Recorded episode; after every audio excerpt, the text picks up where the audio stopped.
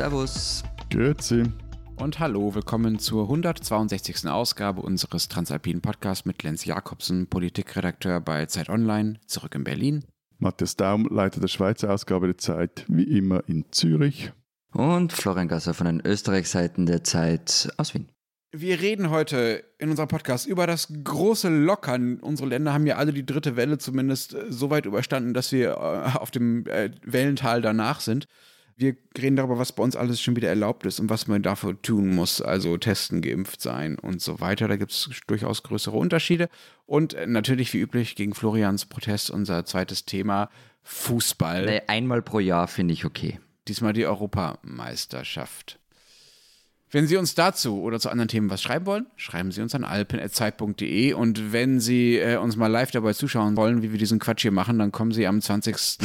Juni, das ist in schon anderthalb Wochen, zum Zeit Online Podcast Festival. Ist kostenlos und live und es sind auch noch so ein paar äh, Nebengigs dabei äh, aus der Zeit Online Podcast Welt. Sie können sich anmelden. Verbrechen und so. Ja, ja, genau. Eine Sabine Rück hat er noch nie gehört. Keine Ahnung. Weiß ich nicht. Ja, jede Band braucht Vorbands, also von dem her. Ah.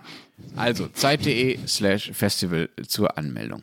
Ich muss noch was nachliefern von letzter Folge. Oder sagen wir nicht nachliefern, ergänzen, präzisieren, ja, wie auch immer man das nennen will. Ja, ich habe ich hab überall gelesen, du hattest was ganz Wichtiges vergessen bei deinen Serien, nämlich Braunschlag, lese ich überall. Hast missgebaut, Florian? Na, also ist Mist gebaut, würde ich jetzt wirklich von mir weisen. Aber es stimmt, es gab da ein bisschen Empörung auf verschiedenen Kanälen. Also ich wurde da schon ein bisschen bombardiert per Mails, per Tweets, äh, Nachrichten auf Instagram und so weiter. Es kam dann schon was zusammen. Der Tenor, wie konnte dieser Trottel bei den österreichischen Serien auf Braunschlag vergessen? Dazu möchte ich Folgendes festhalten. Braunschlag habe ich unter Mehrteiler eingespeichert. Acht Folgen. Acht Folgen in einer Staffel. Ich finde, es geht nicht als Fernsehserie durch, wenn man dagegen Lindenstraße mit, weiß ich nicht, 7300 irgendwas Folgen hat. Einer nichts dran, die acht Folgen sind super. Ja, also Mehrteiler ist sowas wie unsere Mütter, unsere Väter oder so ein Quatsch. Äh, ne? Ein paar der besten Serien der letzten Jahre aus meiner Sicht zumindest Watchmen oder Devs oder so, die hatten auch alle nur acht beziehungsweise neun Folgen. Also äh, da hast du dir jetzt wirklich auf sehr deutsche Art äh, eine Ausrede zurechtgebastelt, lieber Florian. Du bist mein Lehrmeister. Ja, okay, lass uns, okay, ich merke schon, das Thema geht für mich auch nicht gut aus. Erklär mal, worum geht's denn da, Herr Braunschlag? Also es ist, es ist ehrlicherweise ganz nach eurem Geschmack. Ihr müsst euch das eigentlich anschauen. Es geht um die fiktive Gemeinde Braunschlag im Waldviertel. Die hat ein Problem, die ist nämlich pleite. Und der Bürgermeister ist also auf der Suche nach Geschäftsideen und es geht da unter anderem um UFO-Landeplätze, fingierte Marienerscheinungen, Dorfdiskus, Banküberfälle, Alkoholprobleme. Die Frau Berner, äh, die hat zwei Männer über Jahre hinweg im Keller eingesperrt und ja, es geht um die österreichische Provinz. Es ist wahnsinnig viel Klischee dabei. Das kann ein bisschen abschreckend wirken, aber weil es David Schalko gemacht hat, ist es nicht doof voller Klischees, sondern ziemlich super. Aber noch einmal keine Fernsehserie, sondern ein Mehrteiler. Lass uns mal zu unserem ersten Thema kommen. Erzählt mal, welche eurer neuen alten Freiheiten, die in den letzten Wochen so zurückgekommen sind, habt ihr denn am meisten genossen? Ich habe voll zugeschlagen, ganze Bandbreite. Ähm, ich war ziemlich häufig essen, ich war Kaffee trinken, ich war Bier trinken, mit der Einschränkung halt, dass ich immer im Freien gesessen bin und in Österreich ist ja Speistunde um 22 Uhr. Das finde ich jetzt schon ein bisschen, ja. Und weil wir stramm katholisch sind in Österreich, ähm, hatte ich ein verlängertes Wochenende, ähm, weil wenn der Donnerstag ein Feiertag ist, also immer den Freitag. Und ähm, bin auf einen Kurztrip nach Kärnten gefahren. Kleine Pension, ein bisschen Schiffel fahren, ein bisschen wandern, ein bisschen essen. War nett und es hat sich fast so angefühlt wie früher. Also wenn ich von früher rede, wie im vergangenen Sommer, da haben wir nämlich alle gedacht, es sei im Grunde alles wieder normal und das macht mich jetzt ein bisschen unrund, weil ich einfach weiß, was dann im Herbst passiert ist. Aber ich hoffe natürlich, dass es äh, nicht mehr so kommt wie damals Impfungen und so. Ja, also hier ist auch von ja, draußen letztens schon recht schön, wenn es denn schön wäre, also das Wetter wiederum. Der Riesenunterschied ist- hier eigentlich vor allem, dass generell einfach wieder mehr Leute unterwegs sind, vor allem auch in der Stadt. Und das, ehrlich gesagt, ich finde das auch ganz nett. Also es lebt wieder mehr. Man kann hier jetzt auch drinnen impfen, aber das spare ich mir dann auf, bis ich auch zum zweiten Mal geimpft bin. Ich war gestern Abend hier in Berlin immer wieder essen und danach noch was trinken und das war ehrlich gesagt äh, gar nicht so einfach, äh, noch was zu finden, was dann auch, als wir so um 11, 12 dann noch ehrlich gesagt noch weiterziehen wollten, was dann noch auf hatte. Also mir scheint, äh, das Berliner Nachtleben hat sich noch nicht wieder so ganz an seinen eigenen Ruf gewöhnt nach der Corona-Zeit. Aber ja, ich habe auch schon äh, sehr, sehr viele Freiheiten genossen und war schon vor allen Dingen sehr, sehr oft essen, gefühlt jeden zweiten oder dritten Tag, was jetzt dekadenter äh, klingt, als es ist. Früher war man halt in der Kantine. Nö. Ja? Nö. Nö. Ich finde das nicht so dekadent. Äh, was ist denn, wenn ich mal andersrum fragen äh, kann, was ist denn bei euch noch verboten? Also mittlerweile ist ja so viel wieder erlaubt, dass äh, man vielleicht äh, schneller fertig ist, wenn man das aufzählt, äh, was man noch nicht darf in unseren Ländern. Naja, was mir am meisten betrifft, ist die Speisstunde. Da sind wir auch wieder beim Dekadentlenz. Also wir sind uns da ja einig. Also, dass man um 22 Uhr wirklich rausgeschmissen wird aus die Lokale. Und das gilt auch wirklich im ganzen Land und äh, ohne Einschränkungen. Genau, um ab 22 Uhr fällt der Balken. Ja. Und für Handel und Museen gelten Zugangsbeschränkungen. Das heißt, eine Person pro 20 Quadratmeter. Und Veranstaltungen, wobei ehrlich gesagt, ich war jetzt noch nicht auf Veranstaltungen und habe äh, nicht den Plan, zu einer hinzugehen. Aber grundsätzlich bei Veranstaltungen gilt, mit mehr als 50 Personen gilt, dass nur zugewiesene Sitzplätze zulässig sind. Es gibt Höchstgrenzen, 1500 Personen Indoor, 3000 Personen Outdoor. Und es dürfen nur 50 Prozent der Sitzplatzkapazität belegt werden. Ja, bei uns sind also eben weiterhin geschlossen Discos, Clubs, ähm, auch Großveranstaltungen sind verboten, von ein paar Testevents, die jetzt im Juni stattfinden, mal abgesehen. Und für private Treffen gilt drinnen immer noch eine Grenze von 30 Personen, draußen maximal 50. Bei öffentlichen Veranstaltungen sind es dann drin maximal 100 Personen, beziehungsweise die Hälfte der Kapazität der Lokalität. Und draußen sind es maximal 300, beziehungsweise auch hier 50 Prozent der Kapazität. Und äh, was jetzt auch noch verboten ist, oder äh, zum Beispiel also Homeoffice-Pflicht, wenn du die aufheben willst, also als Firma, dann äh, Ah, die gilt noch. In, es ist in der Schweiz noch diese Homeoffice-Pflicht, ja, von der du erzählt du, hast. Du, musst sie, also du kannst sie irgendwie auflösen, wenn du in der Bude regelmäßig testest. Mhm. Aber das geht ja vor allem so um diese ganzen Großraumbüro-Geschichten. So. Mhm. Bei uns ist ja diese Sperrstunde äh, zum Glück mittlerweile weggefallen, aber es gibt halt große regionale Unterschiede noch, ne? Also wo Innengastronomie schon erlaubt ist äh, zum Beispiel und wo noch nicht, wofür man noch einen Test braucht, irgendwo noch nicht, wo man sich registrieren lassen muss oder nicht. Also interessanterweise ist Bayern, wo ich ja zwischendurch mal ein paar Tage war äh, letzte Woche, da eher weiter und eher lockerer als zum Beispiel Berlin war zumindest mein Eindruck. Was von diesen Regelungen und was von den Dingen, die wieder erlaubt sind, ist denn, du hast es gerade schon angesprochen, Matthias, bei euch an Tests und an Impfungen gekoppelt? Also das, was darf ich denn nur, wenn ich eins von den beiden irgendwie nachweisen kann und was dürfen einfach alle? Nein, es gibt noch was Drittes bei uns, nämlich das Genesen. Also es, das, die sogenannte 3G-Regel in Österreich. Geimpft, getestet oder genesen. 3G-Regel könnte auch äh, eine Aussage über das deutsche Internet sein, aber okay. Und ähm, genau, also man muss da eines von den drei Dingen vorweisen können, wobei die Impfung gilt erst nach 22 Tagen. Das heißt für mich, dass das Testen derzeit Alltag ist. Also ich mache eigentlich so, vermute jeden zweiten, dritten Tag einen Corona-Test, auch damit ich halt ins Gasthaus gehen kann. Moment, Moment, Moment, Moment, Moment. Mhm. Also damit du in die Beiz gehen kannst, musst du dich testen lassen. Genau, ich muss, also du, du gehst hin, setzt dich an einen Platz und dann kommt der Kellner oder die Kellnerin und das Erste, was du eigentlich ungefragt mittlerweile fast tust, ist einen Test herzagen. Okay. Und die kontrollieren dann den Test. Eben, das ist bei uns zum Beispiel zurzeit völlig anders. All- Alles, was ich vorher erklärt habe, was gilt, da ist es wurscht, ob du getestet bist oder nicht, ob du geimpft bist oder nicht. Äh, Mhm. Du musst einfach, was ist, also bei Veranstaltungen quasi Masken tragen, das ist eine Pflicht, wenn es drinnen ist und auch wenn Ja, du das ist genau, das ist aber bei uns auch so. draußen zum Beispiel, an, bis du am Tisch mal bist im, im Restaurant, musst du auch eine Ja. Maske äh, aufhaben und so, aber der Rest ist alles nicht. Also, aber ihr habt noch nicht so ein Zertifikat, sondern du zeigst dann immer so diesen Zettel oder was? Genau, du sagst immer den Zettel her oder halt den Impfpass, je nachdem. Aber es ist schon interessant, ne, Matthias, dass dann offenbar bei euch ja, wir hatten ja da vor ein paar Monaten auch mal bei uns im Podcast, aber auch in, in den Medien eine größere Diskussion drüber, offenbar bei euch ja dann alle gleich behandelt werden letztlich. Also diese Frage um vermeintliche, ja, wie auch immer man das nennt, Sonderrechte, Privilegien oder einfach nur Rückkehr der alten Rechte, zum Beispiel für Geimpfte, äh, die hat sich dann in der Praxis bei euch ja zumindest gar nicht bewahrheitet, weil einfach alle über einen Kamm geschoren werden, im positiven Sinne. Noch, noch, doppelt unterstrichen noch. Also das wird sich ändern, weil jetzt kommt dieses Covid-Zertifikat. Das soll, glaube ich, also jetzt, jetzt kannst du schon die App runterladen und ab Mitte Juni kriegst du dann das entweder eben digital auf die App oder, oder als PDF. Und dann beim nächsten Öffnungsschritt, der ist so für den 1. Juli und dann der übernächste für, glaube ich, so Mitte August oder so geplant.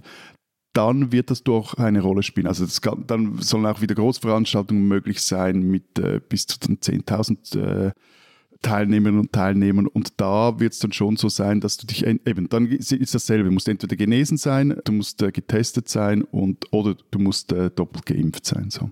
Aber das heißt auch, Matthias, Tests spielen bei euch momentan eigentlich keine Rolle. Es spielen insofern eine Rolle, als dass, wenn ich mich jetzt unwohl fühle, etwas kränklich fühle und ich äh, will wissen, ob ich Covid-19 habe oder so, dann äh, lasse ich mich testen. Und für das gibt es auch immer noch diese, das heißt in diese Testzentren oder, oder ich gehe in eine Apotheke oder jeder hat auch so fünf gratis Schnelltests für zu Hause erhalten, aber es ist jetzt nicht so, dass ich mir da jetzt die jeden Tag irgendwie irgendwo reinspucke oder ein Stäbchen in die Nase halte. Und Florian, deine, deinen Test alle 48 Stunden, wer zahlt das? Wo kriegst du die her? Ich mache übrigens genau das, was Matthias gesagt hat, alle 48 Stunden. Also ich stecke mir da was in die Nase und so weiter. Also, ja, das sind jetzt zwei Fragen, wo ich sie herkriege und, und wer sie zahlt. Also es gibt zum einen mehrere Möglichkeiten. Also ich kann entweder so wie Matthias in eine Apotheke gehen, ich kann in eine Teststraße gehen, die sind über das ganze Land verteilt. Man muss sich halt online anmelden geht hin, wird getestet. Gibt es eben unterschiedliche Arten. Zum Beispiel in Innsbruck gibt es halt die Olympiahalle. Ähm, da stillt mir wer in der Nase rum und ich kann dann rausgehen, kriege ein SMS mit dem Ergebnis. In Kärnten, also jetzt bei meinem Kozolab, da war es ein kontrollierter Selbsttest. Und da Was heißt denn kontrollierter Selbsttest? Das heißt, du testest dich selbst und jemand steht daneben und guckt dir ins Nasenloch, ob du tief genug reingehst? Oder?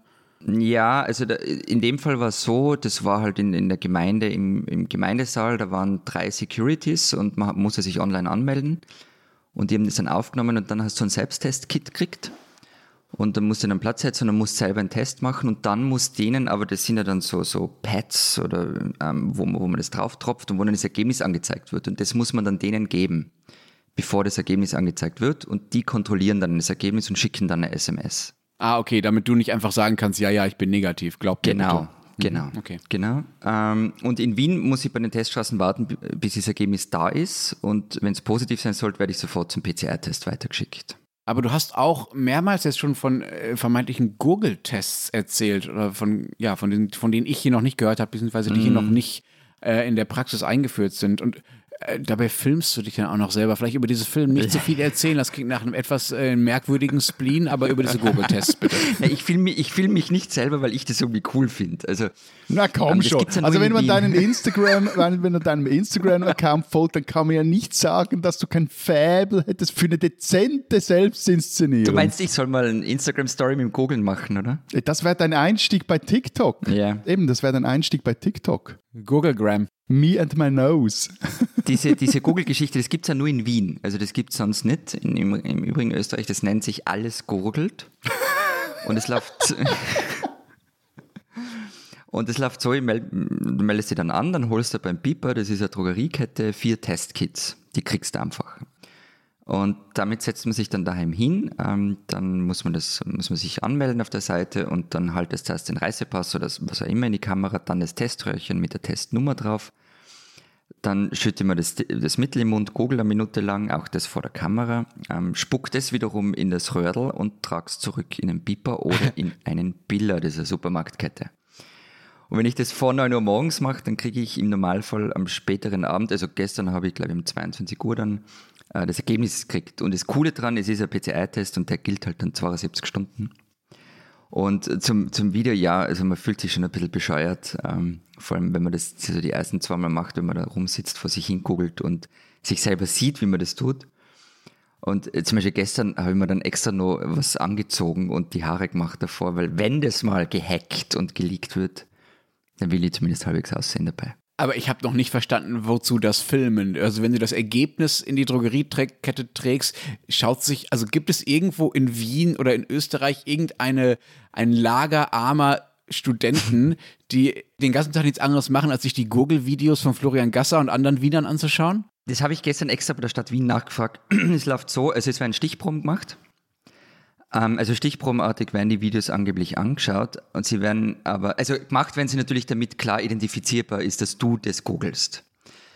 Und wirklich angeschaut, also abgesehen vom Stichprobenartig, werden sie, wenn das Ergebnis positiv ist oder wenn es nicht, wenn es kein Ergebnis gibt, weil dann schauen die, hat er das richtig gemacht. Das, also sie schauen natürlich nicht alle an, weil Das ist ein Labor ähm, das für die Stadt Wien ähm, am Otto-Wagner-Spital. Die haben da Pavillons renoviert und dort ist das Labor und da können bis zu 400.000 Tests täglich ausgewertet werden. Und derzeit liegt man so bei 80.000 am Tag und es ist natürlich unmöglich, 80.000 Videos am Tag anzuschauen. Aber ich finde es erstmal, erstmal sehr charmant, äh, dass ihr Österreicher äh, selbst äh, aus diesem Testakt so ein kleines Einakt-Drama gemacht habt. Ne? Und vor allem schön auch, dass die größte Angst von Florian ist, dass das Zeugs irgendwie liegt. Ja, das, das ist jetzt aber. von diesen Videos und unseren Chats, Matthias, da habe ich die größte Angst. Ja, ja eben. Wenn, wenn, wie ist es denn bei euch mit den Masken? Äh, müssen die noch überall getragen werden? Matthias, bei euch ist ja schon sehr viel erlaubt, aber Masken äh, gibt es bei euch auch noch im, im, öffentlichen Leben, oder? Meinst du jetzt mich? Ja, ja, sehr. Nee, der hat Nein, Matthias, Matthias gesagt und meinte okay. noch, noch nicht dich. ja, also die, die, müssen hier äh, also im öffentlichen Verkehr getragen werden, ähm, eigentlich in allen öffentlich zugänglichen Innenräumen, in Läden, ähm, eben sogar eigentlich auf der Terrasse, wenn du was trinkst oder isst, bis du am Tisch sitzt. So, und es gibt auch immer noch Beschränkungen, wie viele Leute bei uns am Tisch sitzen dürfen. Also das ist eh genau gleich wie bei uns, oder? Ja, ja, und genau. Und das hm. wird, also eben, aber das wird so mit den nächsten Öffnungsschritten wird dann das anders gibt und so ein, ein Ampelmodell und dann wird es so sein, äh, Situationen, die als grün gelten, dort äh, brauchst du dann gar keine Masken mehr und auch nicht dieses Zertifikat. Und dann gibt es aber eben so diese Orange, da gehören dann auch die Restaurants dazu. Da können die teilweise auch selber entscheiden, wollen sie aufs Zertifikat setzen und sagen, also eben bei uns kommt nur rein, wer die 3Gs äh, erfüllt. Oder wollen sie weiter auf Schutzkonzepte mhm. setzen? Meines Wissens gehören da auch Masken dazu. Und dann gibt es eben so diese, diese roten, das sind die Großveranstaltungen, da muss man dann ein Zertifikat vorweisen. Und da wurde gerade am Montag im Nationalrat entschieden, dass es da auch kein Pardon gibt. Ich schulde übrigens Lenz noch eine Antwort, wer es zahlt. Ähm, das war irgendwie das große Ding von dir, oder? Ähm, weil eben, also grundsätzlich ist, wenn die Tests dem Epidemiegesetz entsprechen, dann zahlt es der Bund. Das ist relativ einfach. Und mhm. Kosten sind, also mhm. beim Google-Test kommt es auf 5 bis 6 Euro. Und bei den Antigen-Tests 2 bis 4 Euro. Das hängt von der Region ab. Also, weil je weniger getestet wird, desto teurer ist natürlich der einzelne Test. Ich habe mich ja gestern äh, hier auf dem Parkplatz von einem Baumarkt testen lassen, bevor ich äh, ausgegangen bin. Ah ja. ich wollte auch mal was Langweiliges erzählen. Bei der Testmafia oder, oder wie? ja, so ungefähr. Also es ist, ist halt was war das Outdoor, wenn du sagst auf dem Parkplatz? Also ja, ja, klar. unter freiem Himmel. Ja, hm. klar, aber bei uns gibt es, äh, also zumindest in Berlin, aber ich habe es auch in Bayern jetzt an vielen Orten gesehen, was Neues im Straßenbild. Äh, das, was früher so diese Bubble-Tea-Läden waren. Ne? Erinnert ihr euch daran? Ich weiß nicht, ob es bei euch auch gab, aber bei uns gab es so vor, ja, vor zehn Jahren ziemlich genau so einen Boom, dass überall so Bubble-Tea-Läden entstanden. Die verschwanden dann alle nach äh, 16 bis 18 Monaten ungefähr wieder.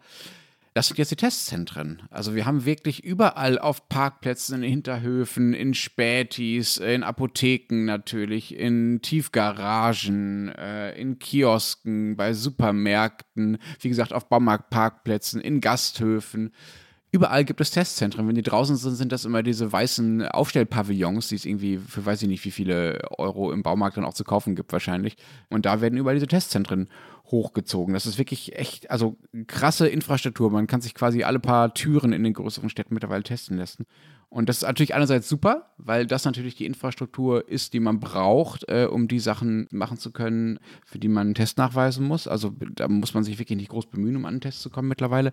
Andererseits ist es auch total ein Problem, ne? weil diese Dinger quasi nicht kontrolliert werden. Also der Gesundheitsminister hat einfach gesagt, äh, man kann so ein Testzentrum aufmachen, hat aber nicht geklärt, wer das überhaupt äh, kontrollieren soll und kontrollieren muss dass die Teste auch vernünftig durchgeführt werden. Man kann sogar so weit gehen, dass man sagen kann, es ist eigentlich nicht klar, wie überhaupt kontrolliert wird, dass da überhaupt Tests durchgeführt werden. Denn diese Leute, die diese, diese, diese Testzentren betreiben, die können im Prinzip, das hat nicht nur, aber auch Datenschutzgründe, einfach nur sagen, wie viele Tests sie an einem Tag gemacht haben. Da müssen sie so Codenummern dahinter eingeben, aber niemand überprüft, welche Namen hinter diesen Codenummern stehen.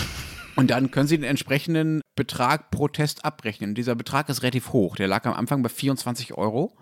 Dann ist er gesunken. Ist es PCR oder Antigentest? Das Antigentest. Mhm. Äh, dann auf 21 Euro gesunken. Mittlerweile ist, liegt er so ungefähr bei 18 Euro. Und jetzt hat das Gesundheitsministerium gerade angekündigt, diesen Betrag äh, nochmal deutlich zu senken. Aber äh, wir hatten bei uns bei Zeit Online ein Protokoll von einer Frau, die seit ein paar Monaten, zwei, drei Monaten ein Testzentrum in Hamburg betreibt. Und die sagt halt, ja, ich kann jetzt mittlerweile über eine halbe Million Euro abrechnen für die Tests, die ich gemacht habe. Ne? Es gibt bei uns auch so eine Geschichte, wo das ein bisschen in die Hose gegangen ist. Oder sagen wir mal so, wo es den Verdacht gibt, dass irgendwas nicht. Ich fühl, äh, wieso in die, Ho Ja, äh, in die Hose gegangen? Also wenn wir schon bei schiefen äh, Wortbilden sind, dann wäre er hier die, die goldene Nase, die sich da Ja, ein paar okay. passt. Also, angebracht. es gibt auch bei uns eine Geschichte, wo sich jemand eventuell eine goldene Nase verdient haben hätte können. Ähm, das ist nämlich in Tirol passiert, ähm, ist, ist noch nicht ganz aufgeklärt, aber im Grunde geht es darum, ein Urologe, gegen den derzeit ein vorläufiges Berufsverbot besteht, ähm, der auch nie mit PCR-Tests zu tun hat, hat das Land Tirol davon überzeugt, dass er mit einem Lab-Truck, einem futuristischen aussehenden Labor in einem LKW Tests auswerten könnte. Die Firma, da sind ja noch andere mit im Boot, zum Beispiel ein Unternehmer, der mit seiner Ehefrau gemeinsam 1,2 Millionen Euro Schulden hat, drei gelöschte Gesellschaften, zwei Insolvenzverfahren und über den der Kreditschutzverband laut ORF sagt, die Insolvenzen in der Vergangenheit werfen viele offene Fragen auf und er, also der Kreditschutzverband Orte, dass mangelnde betriebswirtschaftliche Kenntnisse mit ein Grund für die Insolvenzen sein könnten. Also jedenfalls, dieser Trupp ähm, bekam den Auftrag über 11,8 Millionen Euro vom Land Tirol ohne Ausschreibung. Und dann, was bis heute noch ungeklärt ist, wie und von wem wurden die bisher 300.000 Tests befundet? wurden alle rechtlichen Schritte wie die Aufsicht durch ein Labormediziner eingehalten und so weiter? Der Standard, die Tageszeitung, hat da recht viel dazu recherchiert und auch zu dem Verdacht, dass hinter dem ganzen mm, Stück ein recht enges Netzwerk aus Kitzbühel stecken könnte. Es ist eine wilde Geschichte. Und wenn sich das alles geklärt hat, dann haben wir, glaube ich, einen recht einen heißen Anwalt dafür ein tolles, die Spinnen, die Österreicher. Es ist bei euch halt alles gleich viel schillernder, ne? Also irgendein Typ, der nicht rechnen kann und dann irgendwie ein paar Millionen vom Land kriegt und Tests, die nie ausgewertet wurden. Es, es klingt alles gleich viel fantastischer. Bei uns ist es ja viel nüchterner. Bei uns gab es äh, vor ein, zwei Wochen eine große Recherche, äh, wo Kollegen der SZ und des WDR äh, einfach mal hingegangen sind und sich vor so ein Testzentrum ge- gestellt haben und gezählt haben, wie viele Leute an so einem Tag da rein und raus gehen, um sich testen zu lassen und das abgeglichen haben mit der Anzahl der Tests die dieses Testzentrum an dem Tag äh, in Rechnung gestellt hat beim, beim Start. Und? Und auf also dramatische Differenzen gekommen sind. Also teilweise, teilweise wurde das Vierfache abgerechnet. Und dann waren die Betreiber dieser Testzentren übrigens ein Immobilienunternehmen eigentlich. Ne? Das sind oft absolut branchenfremde Leute. Die Betreiber dieser Testzentren waren dann auch noch so dreist zu behaupten, das käme halt daher, dass man in diesem Testzentrum noch Tests aus Nachbartestzentren abgerechnet habe. Woraufhin die zuständigen Kommunen gesagt haben, so nö, stimmt überhaupt nicht. Jedes Testzentrum rechnet für sich ab. Also ganz, ganz krude Geschichte. So, und das führt mittlerweile auch dazu, dass einzelne Testzentren in München zum Beispiel sogar schon geschlossen wurden, weil es wiederum auch andere Betrugsvarianten gibt, in denen einfach Leuten negative Testzertifikate ausgestellt werden, ohne dass sie jemals getestet wurden. Das heißt, man hat sich den Betrag gespart, äh, um den Test überhaupt zu machen. Das ist so die eine Seite. Die andere Seite ist, dass man zwar unglaublich viel Geld dafür in Rechnung stellen kann, dass aber dieses Geld noch nicht ausgezahlt wurde. Also es gibt eine ganze Reihe von Testzentren, die sagen, wir haben noch keinen einzigen Cent gesehen. Wir gehen jetzt quasi seit März in Vorleistung mit den Gehältern für die Leute, die die Tests machen und auch mit dem, äh, mit dem Kaufen der Tests selbst so und haben noch gar kein Geld bekommen. So. Also da äh, scheint es in beide Richtungen nicht so, zumindest nicht den Ansprüchen zu genügen, die Deutschland sonst so an sich hat. Das passiert halt, wenn man mal so ein bisschen vor sich hin improvisiert. Aber lass uns vielleicht zum Abschluss nochmal zu einer Sache kommen. Ähm, wie geht es denn jetzt weiter bei euch? Wir haben jetzt schon über die Öffnungen geredet, die es bisher gab. Äh, Wann ist denn bei euch wieder komplette Normalität? Ist das schon entschieden? Wir befinden uns zurzeit in der Stabilisierungsphase des Dreiphasenmodells des Bundes. Ah, Die Schweiz ist stabil. Das ist schau, schau. Nein, wie ich vorhin schon gesagt habe, also am 1. Juli ähm, soll es dann auch mit Großveranstaltungen losgehen. Ähm, mehr als 1000 drin, bis zu 3000, äh, teilweise sogar bis zu 5000 draußen, wenn die sitzen und die Venues genügend groß sind. Und dann ab äh, Mitte, Ende August, glaube ich, 20. so, soll es dann eben auch Großveranstaltungen mit 10.000 Personen geben. Also etwa gleich viel oder etwas weniger als einem durchschnittlichen Spiel der obersten Schweizer Fußballliga in Vor-Pandemie-Zeiten. Und wenn die Kurve sitzt, dann dürfen sogar unbeschränkt viele Zuschauer ins Stadion. Ja, bei uns ist es ähm, wie üblich so, so ein politisches Wettrennen, wo es weniger um virologische Erkenntnisse geht.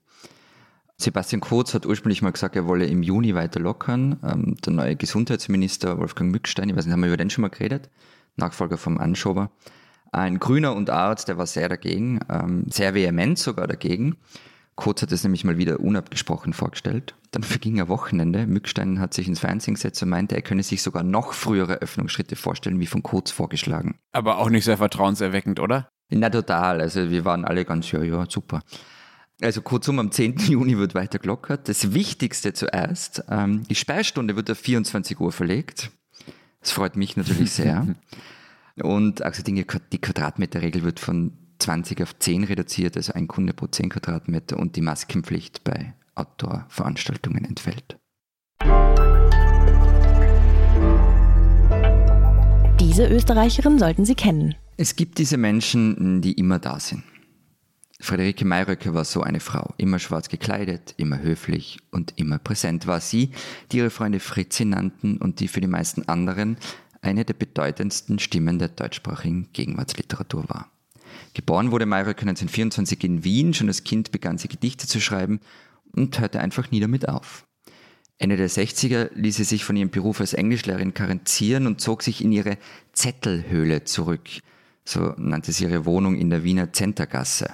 Abgeschiedenheit war Bedingung für diese Arbeit, schreibt Michael Womitzer in seinem Nachruf auf Friederike Mayröcker im Standard. Und man kann nächtelang wach liegen, ihre Gedichte lesen und versuchen, sie zu interpretieren. In solchen Momenten kann vieles mit einem passieren, aber langweilig wird's nie. Keinem meiner Werke liegt ein Plan zugrunde, schrieb Mayröcker 2016 und weiter, aber es schwebt mir etwas vor. Und dieses Schwebende zu finden, das kann, wie gesagt, einem den Schlaf rauben, aber selten freut man sich so darüber wie in diesen Momenten. Marika konnte über alles schreiben, über Blumen und Begegnungen, Insekten und Wolken, die Stadt Wien und Ernst Jandl, ihren Gefährten und Geliebten, den sie 1954 während Jugendkulturwochen in Innsbruck kennenlernte und mit dem sie gemeinsam ähm, zu den Mitbegründerinnen der Wiener Avantgarde gehörte. Über die Stadt Wien hat Mayröcker einmal geschrieben, ich lebe gerne in dieser Stadt, aber ich liebe diese Stadt nicht. Sie ist mir meist gleichgültig. Ich liebe auch nicht ihre Bewohner, aber ich bin sie gewohnt. Sie sind mir im Grunde gleichgültig, solange sie mich nur in Frieden lassen. Ich ruhe in ihr, ich vertraue ihr und ich vertraue darauf, dass sie mich hält, wie sie mich schon immer gehalten hat. Also will ich auch ruhen da später, wenn ich nicht mehr leben kann, darf. Friederike Mayröck ist vergangene Woche im Alter von 96 Jahren gestorben und sie wird in Wien ein Ehrengrab bekommen.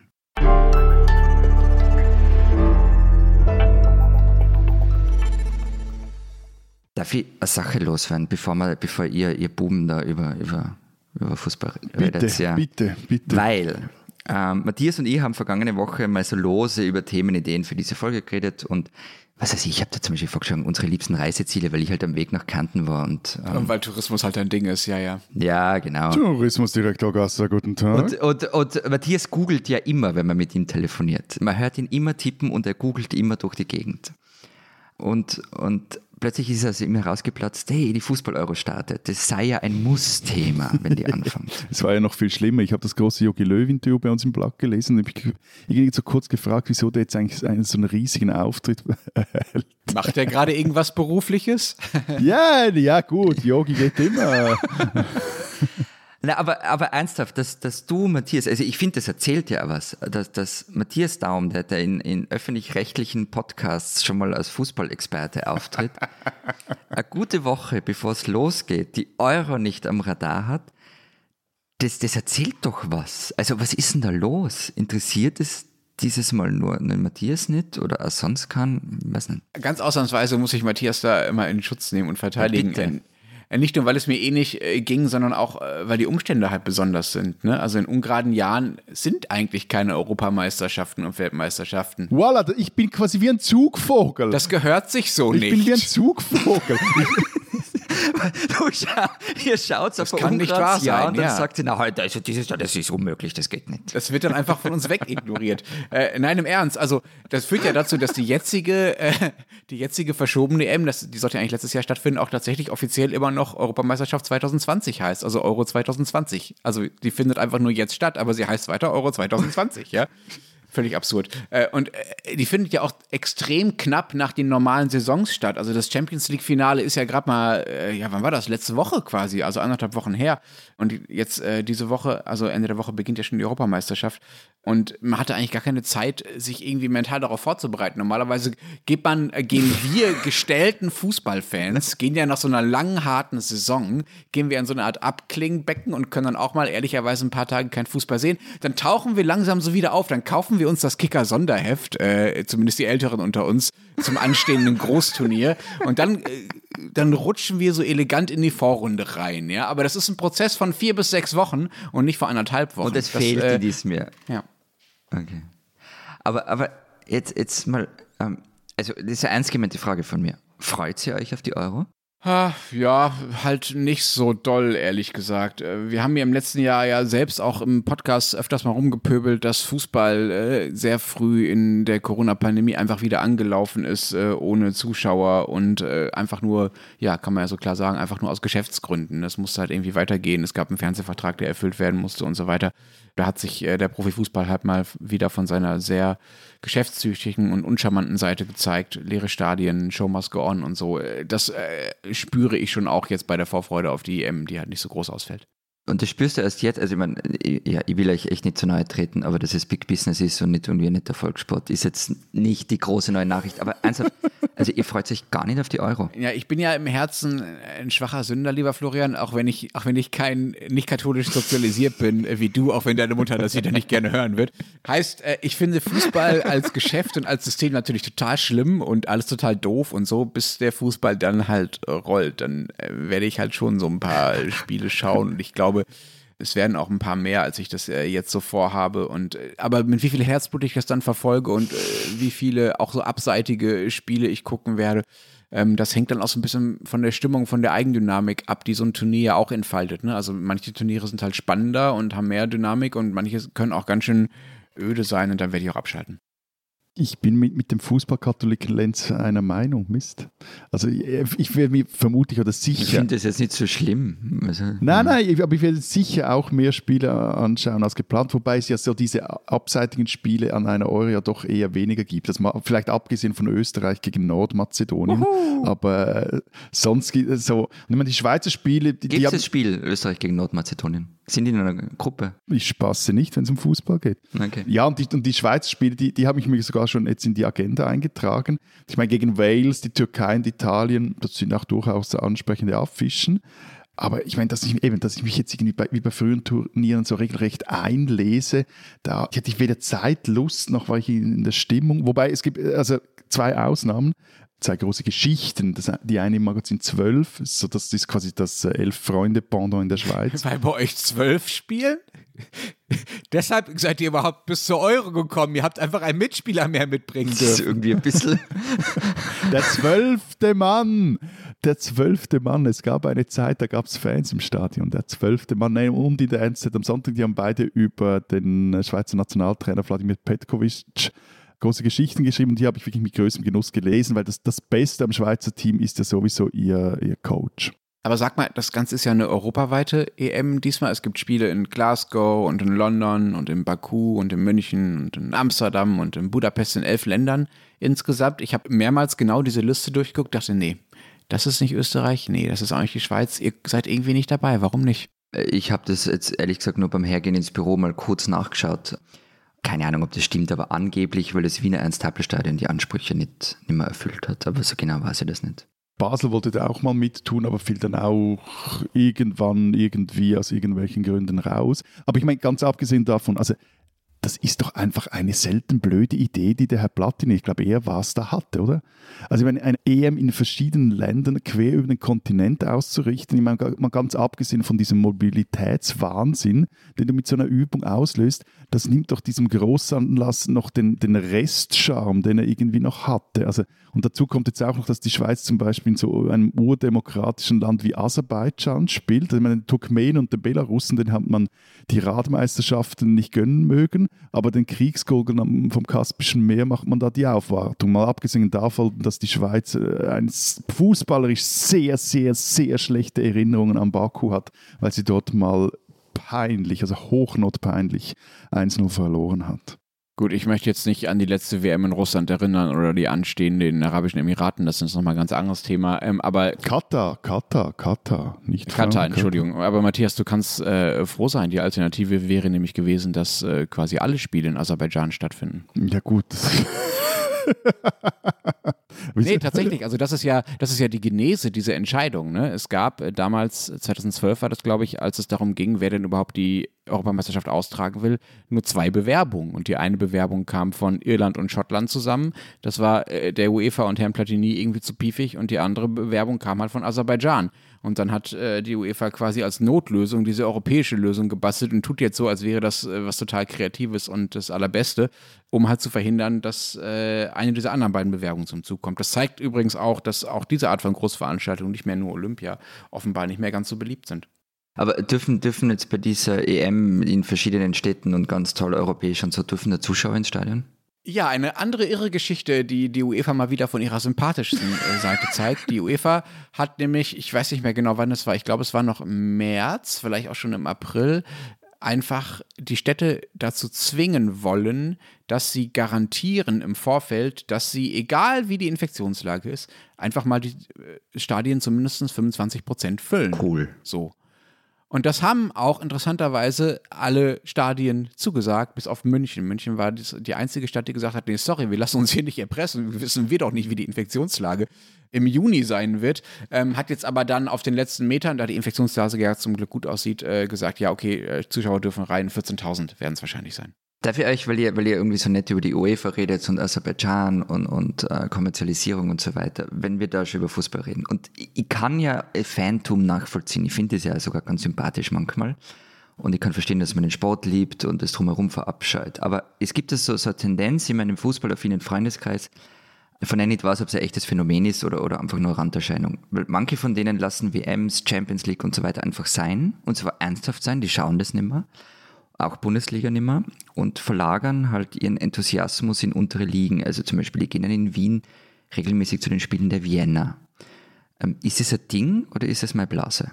So als Gegenbewegung zum, zum, zu der Kommerzialisierung? Ich glaube, das ist beides. Es ist sowohl Ding wie Blase. Ich meine, ich habe den, den, großen Vorteil, dass ich ja ähm, meinen größten Enthusiasmus ja sowieso in einer unteren Liga habe. Also wenn du die Schweizer Meisterschaft anschaust und vergleichst mit den europäischen größeren Ligen. Du weißt schon, dass du mit einem Österreicher redest gerade, oder? Ja, ja, aber ich glaube jetzt mal so erst. Hallo, ich bin auch noch da. Ja, ja, ja, aber ja, ja, du, du, du zählst nicht. Deine, deine Liga ist groß. Aber ich meine, die österreichische Liga und die Schweizer Liga, das ist, äh, die, die sind ja seit Jahren sind das sogenannte Ausbildungsligen. Also das ist mhm. ja, also wenn du diese Spiele anschaust, das ist wirklich ein anderer Sport eigentlich, wie wenn du Champions League oder wie auch wenn du Bundesliga schaust. Vor allem so die, die Top-Spiele der, der, Bundesliga. Und ja, also ich, ich habe jetzt zum Beispiel auch, aber eben schon genügend Mühe, um mich in so einer Pandemiesaison der zweiten so eben jetzt für den FC Zürich zu interessieren. Wobei immerhin da ist die Unterhaltung doch recht groß, weil zum, zum Beispiel noch unklar ist, ob wir jetzt zu Saisonbeginn eigentlich noch einen neuen Trainer haben oder nicht oder ob sie einen finden. Keine Ahnung. Gleichzeitig würde ich aber doch auch die These zumindest teilweise unterschreiben, dass wir uns dem Peak Football nähern oder ihn bereits überschritten haben. Also Champions League, ich glaube, ich habe diese Saison keine drei Matches geschaut. Vom Finale gerade mal so die letzten fünf Minuten. Und bezahlen würde ich zum Beispiel für so ein Spiel nie und nimmer. Das interessiert mich einfach nicht. Aber hm. dann, das ist dann das andere. Vermutlich gibt es halt zahlreiche bis anhin Fußball nicht affine, die das an meiner Stelle tun und die leben dann halt nicht in der Schweiz, nicht in Österreich, nicht Frankreich, Deutschland, sondern halt in Malaysia, Dubai oder Südafrika. Und ich glaube, das, das muss man da auch sich vor Augen führen, dass das das ja, oder in Berlin, ne? Also ich, ich zahle für die Champions League jeden Monat und äh, für Bundesliga und ich habe auch von der Champions League-Saison eher so 10 bis 15 Spiele äh, geschaut. Und ich finde ehrlich ja, gesagt. War doch, wo, waren, wo waren wir mal gemeinsam im Hotel, wo du dich immer zurückgezogen hast, weil du irgendein Spiel schauen hast müssen? auf deinem Handy, auf so ein Bezahltding. Ich weiß gar nicht mehr. Weiß ich auch nicht mehr. Ich habe hab ja, ich, hab ich verdrängt. Aber, aber die Frage ist doch, wenn man, wie man, wie, wo man das Fußball wirklich noch sehen wird. Also wenn es jetzt wirklich nur noch im Pay-TV gibt, dann ist es halt bitter, oder? Ich glaube, das ist nicht so sehr bitter eben für, für die Top-Ligen, also da, da, gehört die Bundesliga dazu oder auch für mm. die Champions League. So, ich glaube, eben, da findest du immer genügend Lenz und, und andere, die dafür bezahlen und das sich auch anschauen wollen. Aber das Problem, also in der Schweiz wird sich die, die Situation, glaube ich, in den kommenden Jahren schon zuspitzen. Also da war es zum Beispiel so, dass das Schweizer Fernsehen alle Großanlässe gezeigt hat und auch die meisten Champions League-Spiele. Heuer war jetzt zum Beispiel erstmals der Final nur auf dem Privatsender zu sehen. Der ist zwar gerade zu empfangen, aber du musstest das Spiel erstmal suchen. So, und das wird künftig noch häufiger sein, vermutlich auch bei Länderspielen. Und ich weiß nicht, ob die Rechnung am Schluss vom auch mittelfristig aufgeht. Also vielleicht noch so etwas für den Verband und die Liga, aber schon für die Sender bin ich mir nicht mehr ganz sicher. Und auch frage ich mich, ob, ob hierzulande wirklich das Interesse an, quasi am Produktfußball, wenn wir jetzt über Schweizer Fußball und auch über Länderspiele der Schweiz sprechen, genügend groß ist, dass so diese Verzettelung dass sich das auch unterm Strich lohnt. Also ja. Meine, Nein, mein Ding ist einfach, wenn du die Leute dann allzu sehr vergraust, wenn sie dann überall noch ein Abo bestellen müssen, dann wenden sie sich halt einfach anderem zu. Die haben ja auch anderes zu tun im Leben. Aber wenn ich richtig verstehe, äh, kritisierst du jetzt, dass das internationale Champions League-Finale in der Schweiz mal im Privatsender gelandet ist, was ja noch nicht mal Pay-TV war und nicht, dass dein FC Zürich äh, noch im Privatfernsehen zu sehen ist. Also das sind ja zwei verschiedene Dinge und sozusagen, dass der Markt, der sich das leisten kann, nämlich der internationale, dann auch in der Schweiz, also gerade in der Schweiz Geld sehen will, äh, finde ich irgendwie finde ich irgendwie nachvollziehbar. Und ehrlich gesagt, die Diskussion, die ihr führt, es kann sein, dass das was mit der Größe der Länder hat, aber die ist halt in Deutschland längst gelaufen. Ne? Also ich finde es ja auch nett, Florian, und auch von dem, Matthias, dass ihr euch äh, so für den freien Fußballgenuss einsetzt, aber äh, da müssten halt erstens die öffentlich-rechtlichen Sender diese Dinge auch bezahlen und da, das ist halt, also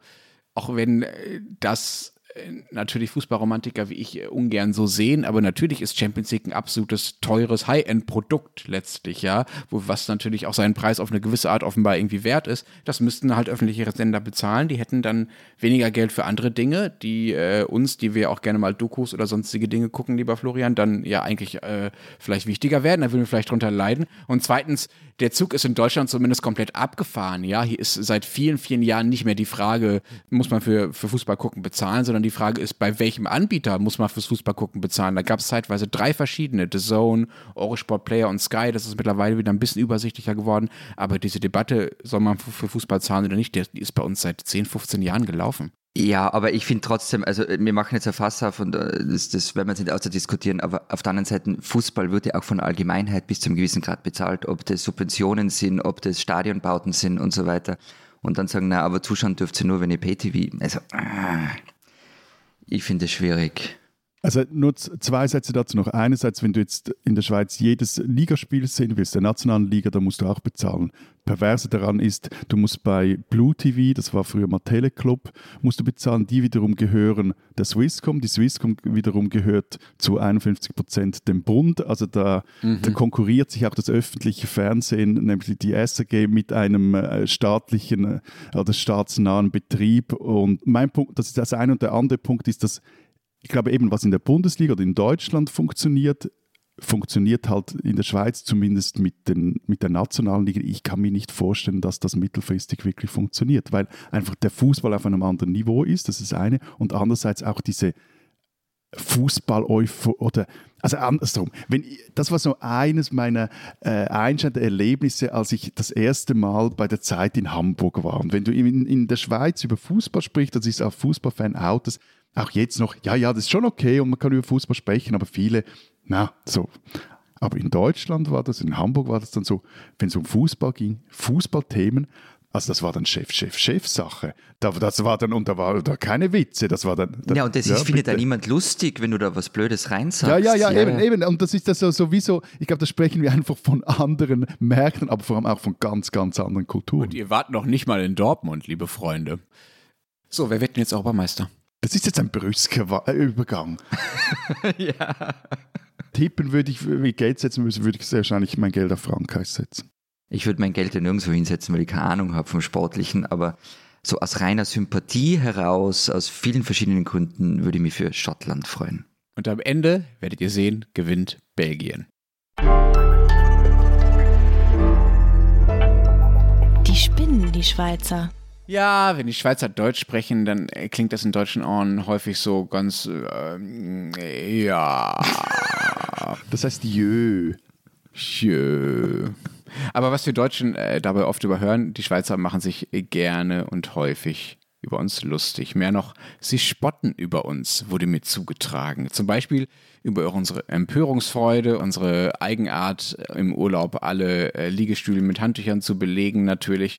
Und Angeblich haben wir auch alle einen Autofimmel.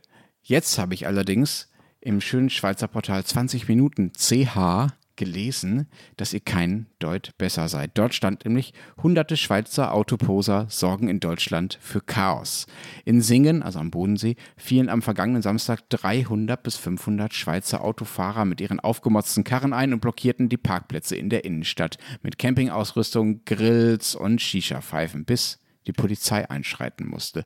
Daraufhin verzogen sich diese Schweizer Autofreaks, ich sag nochmal, dass es Schweizer waren, ja, in ein Industriegebiet und verursachten dann dort wiederum einen Verkehrskollaps, bevor sie spät abends wieder nach Konstanz zurückkehrten und die Anwohner dort in der Innenstadt nervten. Zitat, das war an der Grenze zum Terror, sagte eine Anwohnerin gegenüber dem deutschen Südkurier.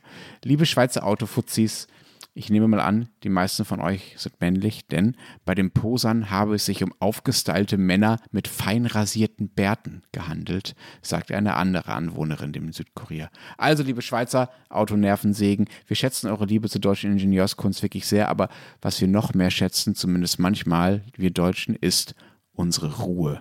Ihr spinnt doch.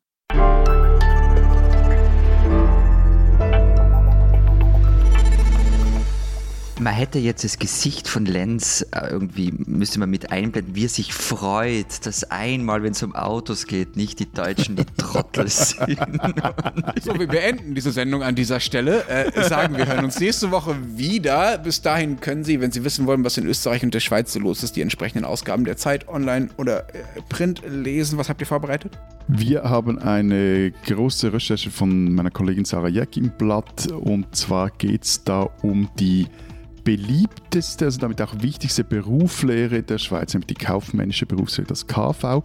Und die soll reformiert werden, aber irgendwie geht bei dieser Reform gerade so viel schief, dass sich jetzt alle Beteiligten brutal in den Haaren liegen und Sarah versucht da etwas Klarheit zu schaffen. Und dann haben wir ein Alpenporträt mit starkem Schweizbezug. Und zwar hat Simone Brunner ein Porträt über Peter Spuler geschrieben. Das ist der Chef und Verwaltungsratspräsident von Stadler Rail, das ist ein Schweizer Zugbauer, der in Belarus ein Werk betreibt und Simone ist der Frage nachgegangen, stützt Spuler damit die letzte Diktatur Europas? Und Stadler Rail fährt natürlich auch in Österreich mit Zügen herum und deswegen steht das auch auf den Österreichseiten der Zeit. Dazu haben wir noch ein Stück von Lukas Capella, der der Frage nachgegangen ist, warum kleinere Dörfer keine Bürgermeister mehr finden oder warum sich das die wenigsten noch antun wollen. Und dann fragen wir uns natürlich, was es für die Freiheitlichen und auch für die anderen äh, Parteien bedeutet, dass Herbert Kickl nun blauer Parteichef werden wird. Und wenn Sie wissen wollen, was in Deutschland so los ist, lesen Sie den Rest der gedruckten Zeit oder natürlich Zeit online. Wir hören uns nächste Woche wieder. Bis dahin sagen wir. Vielen Dank. Adieu und Anstoß.